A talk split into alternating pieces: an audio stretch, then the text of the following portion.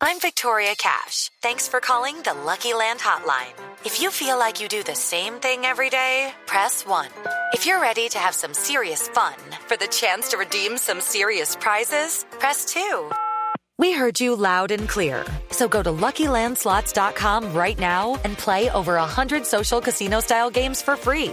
Get lucky today at LuckyLandSlots.com. Available to players in the U.S., excluding Washington and Michigan. No purchase necessary. VGW Group. Void prohibited by law. 18 plus. Terms and conditions apply. 10 de la mañana, 51 minutos. Seguimos aquí en el Radar Dora con invitados especiales para hablar sobre lo que significa una tragedia aeronáutica como la que se ha confirmado el día de hoy, para recordar también a otras personas, a otros fallecidos en eh, el accidente del avión de Air France que partió desde Brasil hacia territorio francés, hacia París, y que se desintegró en la mitad del Océano Atlántico.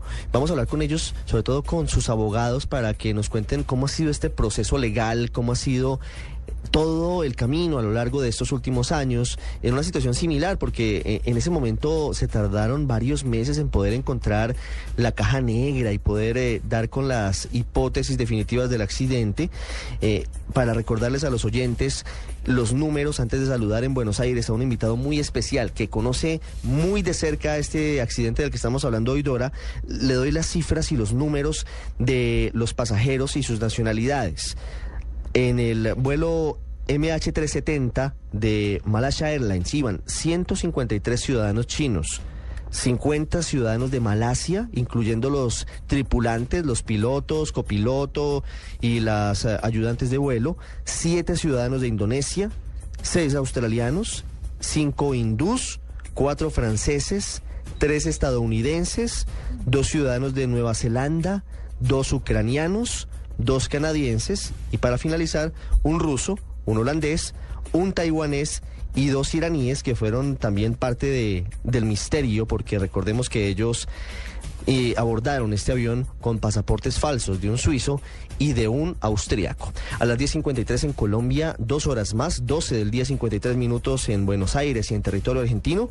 Es un gusto saludar a Franco Rinaldi. Es eh, licenciado en Ciencias Políticas, autor de varios libros, entre ellos uno que tiene que ver con la aeronavegación y sobre todo con aerolíneas argentinas. Franco Rinaldi ha seguido paso a paso lo que ha sucedido, entre otros, con este avión Boeing 777 de Malaysia Airlines. Señor Rinaldi, buenas tardes para usted en Buenos Aires, buenos días para nosotros en Colombia. Muy buenos días, gracias por llamarme. ¿Cómo puede analizar usted eh, lo último que ha sucedido en torno a ese accidente del Boeing 777, lo último que ha ocurrido, la confirmación del gobierno de Malasia sobre su caída en el Océano Índico, muy lejos del sitio en el que debía estar de acuerdo al itinerario de su vuelo entre Kuala Lumpur y Beijing, la caída cerca de las costas de la ciudad de Perth y todo lo que sucede en torno a esto, el futuro de las investigaciones y lo que se puede decir desde hoy. Bueno, mi evaluación principal es que los hechos tenemos disponibles y las evidencias que conocemos hasta ahora, esta última realmente muy importante, el hallazgo que comenzara anoche con el habitado por parte primero de un avión de un IL-76 de la Fuerza Aérea China, y después de un avión de, de Australia con partes, con tres partes que corresponderían al vuelo 370 del Boeing 777, eh, y ahora con la confirmación que brindó el primer ministro de Malasia hace apenas un poco más de una hora, me parece que las evidencias indican que el avión fue desviado intencionalmente de, de su ruta y que por tanto lleva a la investigación más importante al lugar de qué pasó en el cockpit, ¿no? ¿Qué es lo que sucedió en la cabina y por qué los pilotos tomaron una, una decisión semejante? Yo particularmente me inclino a pensar de que estamos en presencia de un acto eh, parecido a un secuestro, a un sabotaje o lo que sea de ese tipo, porque la verdad es que la cantidad de factores que tuvieron que suceder de falla mecánica que impidieran que el avión se comunicara con tierra, que se volviera invisible a los radares y que al mismo tiempo volara hacia el Océano Índico al sur durante siete horas y media me parece poco probable. Sí, hay un tema que llama la atención y es un simulador de tamaño natural que tenía el piloto en su casa en Malasia, que sería, supongo que para practicar. También llama la atención que él borró algunas de las rutas que tenía ahí, o sea, los ejercicios que había estado haciendo, los borró antes de este vuelo. Para usted, ese piloto sospechoso y qué tan normal es que un piloto tenga en su casa un simulador tamaño natural de cómo se vuela un avión. Una cabina, supongo que es eso. Para los investigadores, eh, básicamente el piloto, eh, el capitán y el copiloto, ambos dos son sospechosos. Porque agreguemos esta información, ¿no? El último contacto, el último contacto que hicieron los pilotos con el control de Suban en Malasia, antes de que debieran haber pasado a la frecuencia de Ho Chi Minh, fue un contacto absolutamente normal. De hecho, si uno tuviera que decir algo sobre el último contacto que tuvieron, que tuvo el copiloto, que se cree que es el que habló con el control en tierra, uno podría decir que estaba relajado de más, que no había sido suficientemente formal, que lo que en general el protocolo indica de la comunicación entre el avión y tierra. De modo tal que efectivamente los pilotos son sospechosos para los investigadores y los investigadores tratan de identificar y buscar efectivamente qué fue lo que qué fue lo que pasó en sus últimos tiempos. La segunda cosa es que es muy normal, sobre todo para un piloto instructor, como era el caso del capitán del vuelo 370, es muy normal que un capitán tenga un simulador en su casa. Me parece que eso en ningún caso es incriminatorio, prueba de que, de que el capitán haya sido este, parte de este complot. De todas formas, es un dato, sí me parece más relevante que el capitán hubiera borrado información del simulador o de su disco rígido, como efectivamente se presume. Señor Rinaldi, ¿por qué hoy cuando la tecnología ha tenido tanto desarrollo, ha tenido tantos avances, eh, podemos estar ante una situación como estas, que todavía se tenga la posibilidad por parte del piloto, del copiloto o incluso de algún pasajero que quiera hacer daño, que quiera tener una aeronave secuestrada. ¿Por qué, le pregunto, se logra todavía completamente eh, la desconexión de las comunicaciones con tierra, con las eh, torres de control, con los aeropuertos. ¿Por qué no se ha permitido el desarrollo? ¿Por qué no se tiene aún una tecnología que logre un contacto permanente, así la mano humana decida que no se tenga ese contacto. ¿Por qué todavía se logra esto como es aparentemente lo que ocurrió en el vuelo 370 de Malaysia Airlines? La respuesta es básicamente por cuestiones económicas y por cuestiones de eficiencia. Los aviones utilizan, como el 777 por ejemplo, utilizan y tienen incorporado ya desde hace muchos años un sistema de GPS para ayudarlos en su navegación. Los aviones pueden volar con GPS. De hecho, ya está desarrollada la tecnología para que los aviones puedan aterrizar, que va a ser un reemplazo en el futuro, se piensa, del ILS, que puedan aterrizar vía GPS. Lo que sucede es que una cosa es el GPS para que el avión pueda volar y seguir una ruta, y otra tecnología es la que es necesaria para que el GPS pueda transmitirle la información, por ejemplo, a los fabricantes o a las aerolíneas de dónde está cada avión.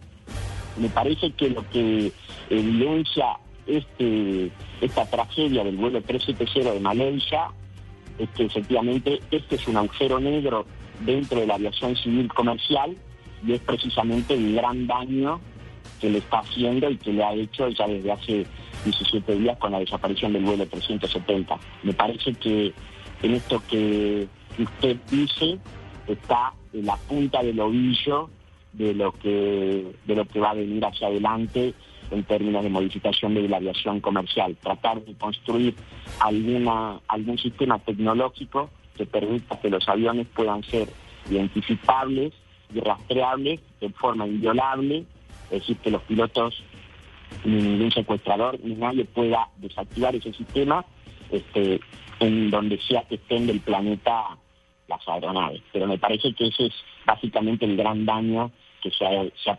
evidenciado con esta tragedia del vuelo 370. Una falta de tecnología que pudiera localizar un avión y que no hicieran falta esperar 17 días. Sí, Ricardo, le cuento que ya salieron los familiares de la, del hotel, estaban reunidos en, en una de las habitaciones del hotel donde recibieron la noticia, tuvieron que llamar ambulancia al hotel, algunos de ellos a dos los han sacado ya en ambulancias, varias mujeres se desmayaron, hay un hombre mayor que dicen está, está muy mal y todo esto es por el shock eh, de esta noticia después de dos semanas esperando Dora, que fuera ¿esto es en. Beijing? Sí, eso es en Beijing, eso es en China.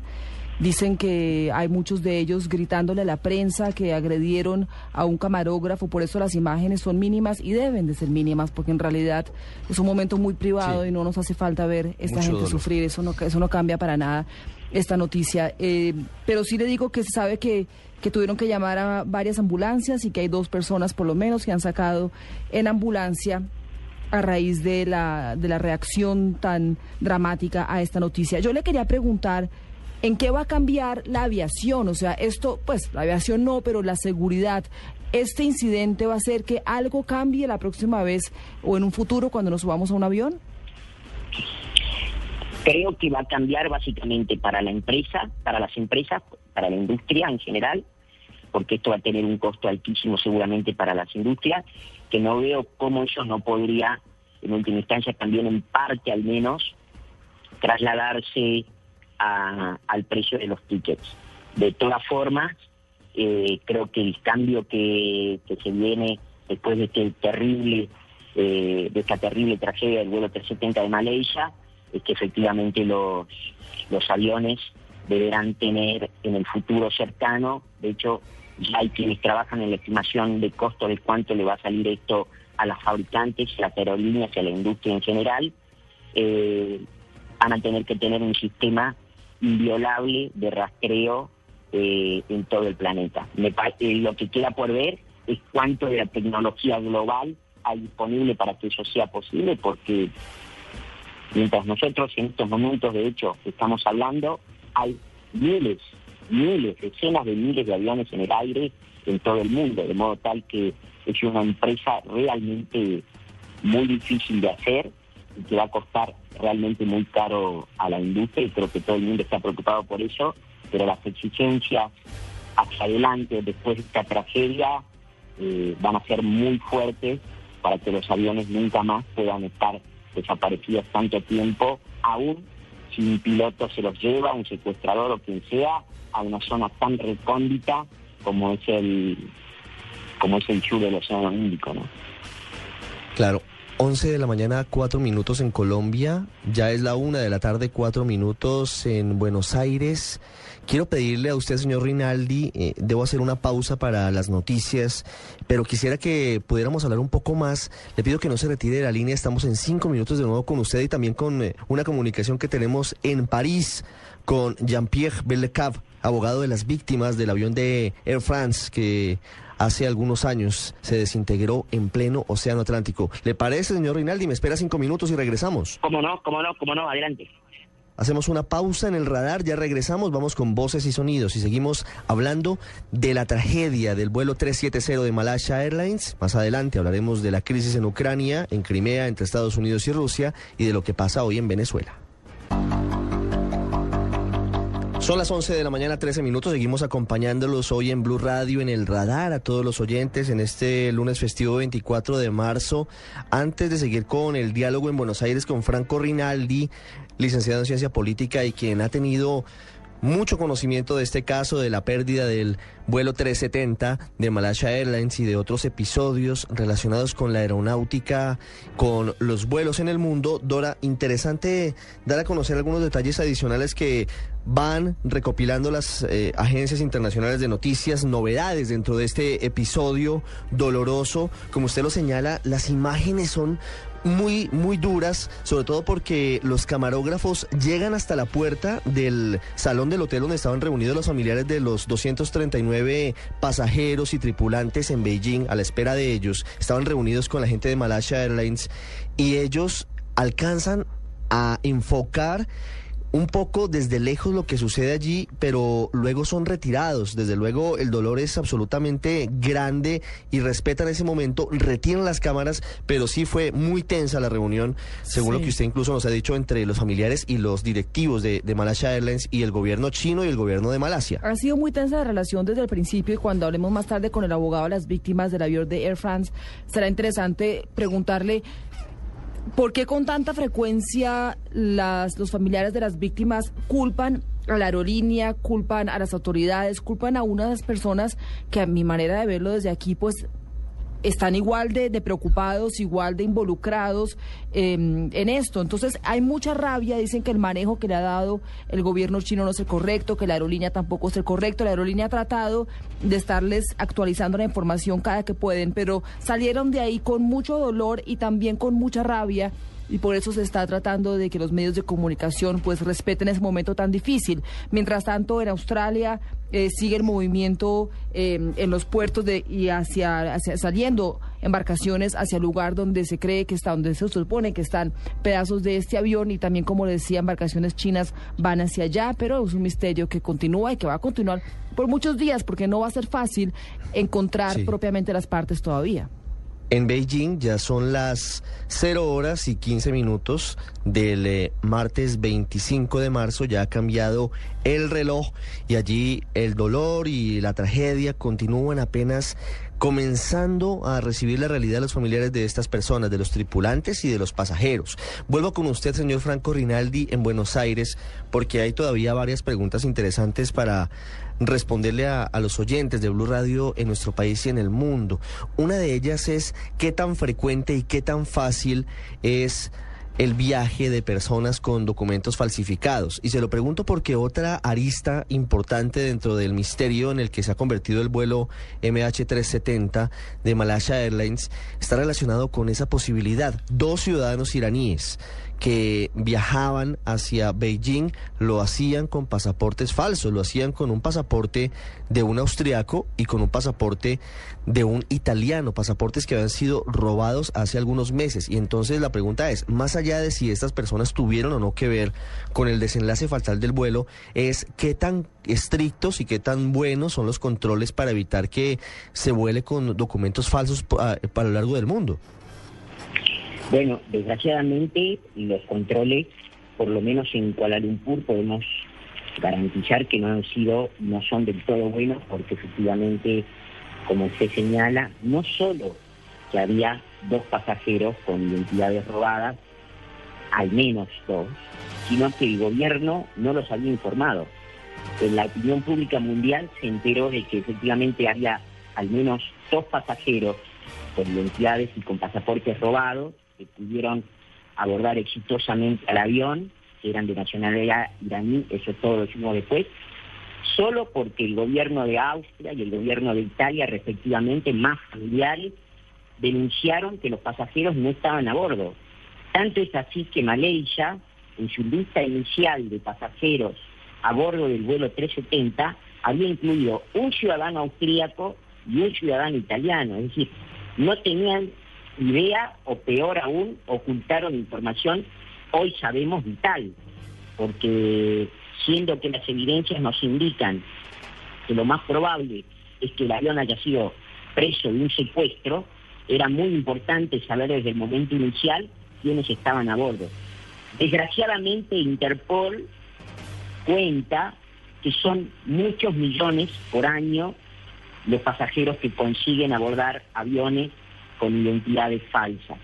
Eh, me parece que esto también es otro de los puntos negros, de los puntos débiles que han quedado desgraciadamente evidenciados para toda la industria a raíz de la tragedia del vuelo 370. Sí, también ¿Cómo, qué tanto eh, el estado mental de los pilotos es evaluado como, como un peligro de seguridad. Te lo pregunto porque, pues, como dijimos ya hace un rato, el piloto y el copiloto son, en este momento tal vez, los, son los principales sospechosos. Y el piloto, sus amigos confesaron que era una persona con unas opiniones políticas muy apasionadas. No decían hacia qué lado, no dicen eh, cuáles son o eran sus opiniones políticas, pero sí decían que el piloto era una persona a quien le apasionaba mucho la política y le importaba mucho la política. Entonces, ¿eso influye a la hora de contratar un, piloto? No pregunto si influye sus opiniones políticas, pero su estado mental en general. Bueno, el, el problema que tenemos acá es muy buena la pregunta, creo yo. Eh, y es un muy buen interrogante que me parece que está alrededor tanto de Malaysia Airlines como de los investigadores que trabajan sobre cómo se hacían los chequeos de seguridad en, el, en una línea aérea que recordemos es estatal. Eh, básicamente los chequeos, eh, los psicofísicos que se establecen por regulación cada seis meses de los capitanes y de los copilotos a cargo del avión necesitan necesitan hacerse precisamente para tratar de evitar este tipo de inconvenientes. No estamos seguros hoy por hoy, no podemos estar seguros hoy por hoy que estos chequeos hayan sido realizados correctamente por la, por la empresa Malaysia Airlines y este efectivamente es un, es un problema. El capitán haya sido un político, haya, haya sido un activista político y alguien muy opositor, en todo caso, a la administración de Razak en Malasia, me parece que puede ser una información, no diría de vital importancia, pero que puede tener una importancia relativa si después de que se recuperaran la caja de datos la caja de que registra la, el, el, audio de la cabina, que al menos la última media hora del audio de la cabina, pudiéramos saber qué es lo que sucedió en cuanto a si las personas adentro del avión que desviaron el, el Boeing 777 hacia el sur del Océano Índico fueron solamente los pilotos o si había alguna persona adentro. 11 de la mañana, 21 minutos. Una pregunta final para usted, señor Rinaldi, en Buenos Aires. Está relacionada con algo que está diciendo en este momento en la televisión china un experto, se llama Jin Shuo. Él dice que es muy pronto para concluir que efectivamente el Boeing 777 se estrelló en el Océano Índico, es decir, él deja abierta la puerta a que se haya producido una explosión, abre la puerta a otras posibilidades y dice que solamente se podrá saber exactamente lo que ocurrió cuando se analice la caja negra si es encontrada. ¿Usted qué opina al respecto? Opino exactamente lo mismo, salvo la primera parte de que es muy pronto para, para asegurar que el avión está en el océano en el sur del Océano Índico. Me parece que en estos momentos no hay ninguna duda. Eh, el, vicepresidente de NARSAT confirmó que ellos tienen un 100% de seguridad de que el avión está en el sur del Océano Índico. La tarea para recuperación de ambas cajas negras, asumo, con perdón del lugar común, que va a ser una tarea quijotesca, pero que me parece que siendo que la zona es tan recóndita y están en el fin del mundo, como lo dijo el primer ministro de Australia, es realmente factible, aún así ya se encontraron partes del avión y hay una imagen, hay una alta confirmación de que el vuelo está ahí, de que terminó ahí, me parece altamente probable de que las cajas negras en las próximas semanas o tal vez meses puedan ser encontradas. 11 de la mañana, 23 minutos. Agradecemos estos instantes que ha compartido con nosotros desde Buenos Aires. Franco Rinaldi, periodista, politólogo, escritor, que le ha seguido la pista muy de cerca a este doloroso episodio en la historia de la aviación que seguirá marcado como uno de los grandes misterios. Hasta tanto no se conozca, gracias a la caja negra, esperamos lo que realmente sucedió. ¿Por qué ese desvío tan grande en la trayectoria? ¿Por qué termina estrellándose en el Océano Índico, por qué se desconectaron las comunicaciones con tierra, muchas preguntas que aún no podemos responder. Señor Rinaldi, gracias por habernos acompañado aquí en el radar de Blue Radio. Muchas gracias a ustedes y estoy a sus órdenes para cuando lo necesiten.